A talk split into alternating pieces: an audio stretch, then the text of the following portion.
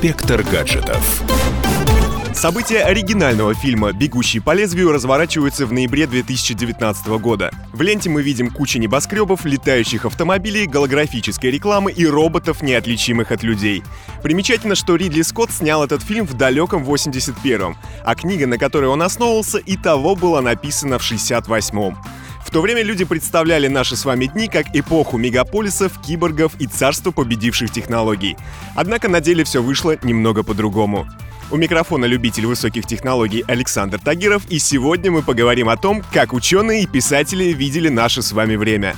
Начнем издалека. Около 120 лет назад немецкий шоколадный бренд напечатал серию почтовых открыток, на которых художники пофантазировали на тему того, как же может выглядеть наше будущее. Согласно их видению, сейчас мы уже должны были научиться ходить по воде и обладать персональными крыльями. Ничего из этого, конечно же, не случилось. Однако наши предки были правы в другом. Они отлично угадали возможность транслировать происходящее в одном месте в любые другие точки мира и машины для создания хорошей погоды. Во всяком случае, прямые эфиры и трансляции уже давно стали частью нашей с вами жизни благодаря гаджетам, а службы по активному воздействию на погоду очень часто задействуют во время крупных городских праздников. Французским художникам тоже кое-что удалось. Они предсказали автоматические ролики, электрические роботы-уборщики и кино как способ связи. Все верно, ведь у нас есть моноколеса, гироскутеры, роботы-пылесосы и скайп. Остальные их догадки выглядят как дань уважения произведениям Жюля Верна. Другое дело — это советские ученые.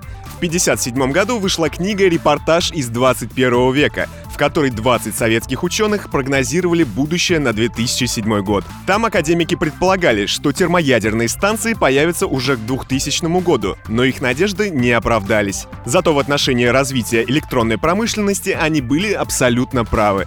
Ученые прогнозировали появление автоматизированных заводов, и они появились. Люди на них, конечно, работают, но их почти в пять раз меньше, чем на схожих обычных заводах. Другие ученые предполагали, что автоматизация затронет почти все сферы нашей жизни. Автоматическими станут не только заводы и фабрики, но и наши с вами дома полвека назад считали, что у нас появятся универсальные машины, которые смогут понимать приказ убираться в квартире, приготовить ужин или почитать самые свежие новости. И вот тут они оказались очень близки к нашей с вами действительности. Система умного дома совместно с компьютером уже способна показать что-то похожее. На этом у меня все. С вами был Александр Тагиров и до новых встреч в нашем высокотехнологичном будущем. Пока. Инспектор гаджетов.